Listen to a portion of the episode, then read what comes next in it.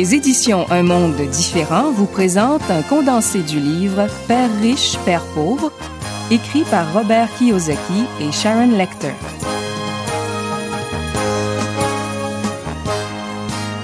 Devenir riche ne s'apprend pas à l'école.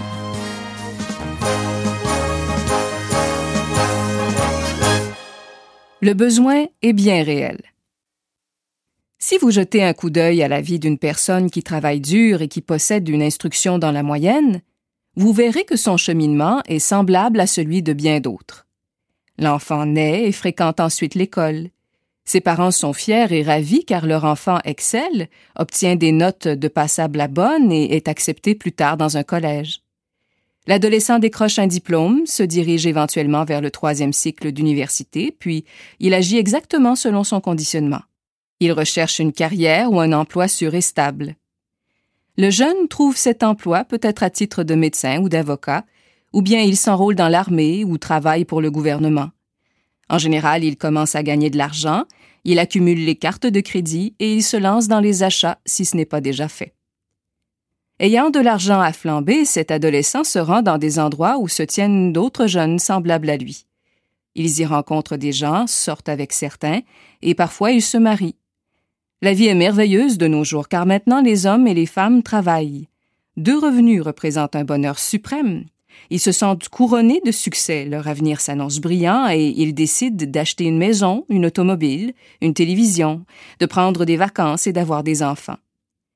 Le joyeux petit bout de chou arrive, la demande d'argent comptant se fait pressante, l'heureux couple décide que la carrière est d'importance vitale et chacun se met à travailler plus dur en quête de promotion et d'augmentation de salaire.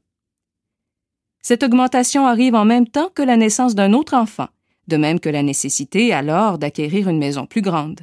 Ils travaillent encore davantage, deviennent de meilleurs employés, de plus en plus dévoués. Ils retournent aux études pour se perfectionner afin de pouvoir gagner plus d'argent. Il arrive même qu'ils cumulent un second emploi.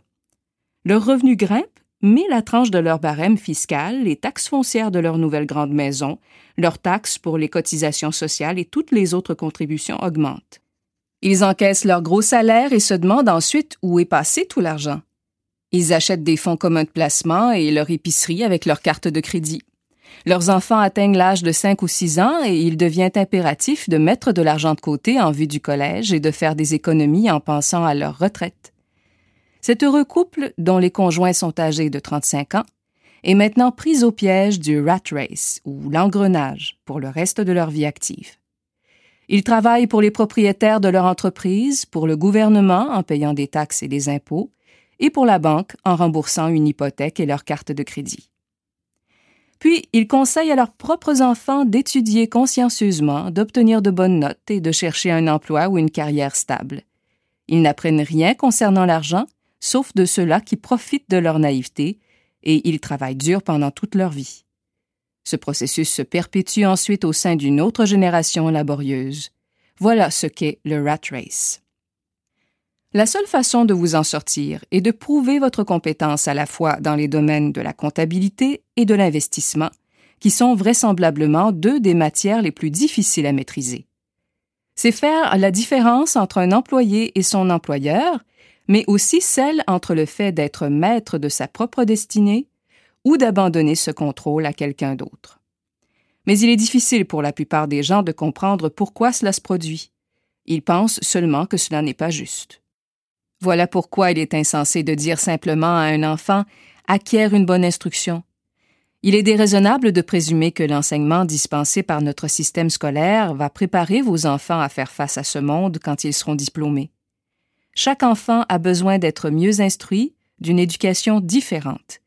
Il lui faut aussi connaître les règles, les différentes sortes de règles.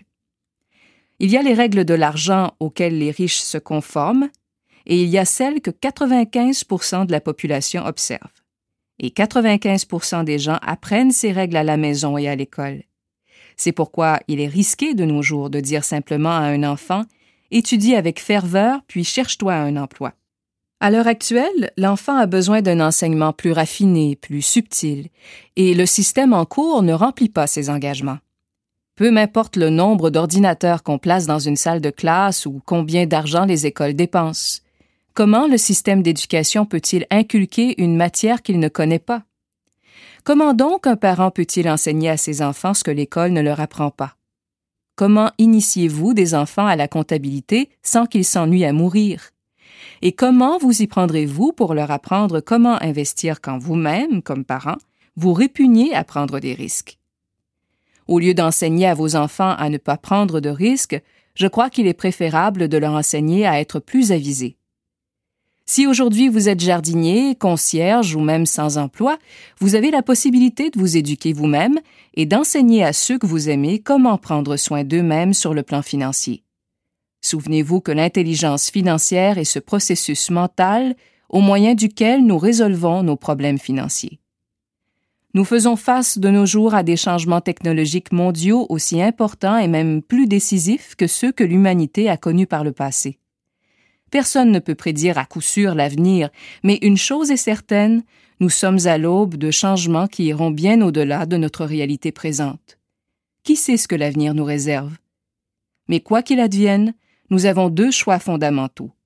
Ne pas prendre de risques ou se montrer avisé en vous instruisant, en formant et en éveillant votre propre génie financier et celui de vos enfants.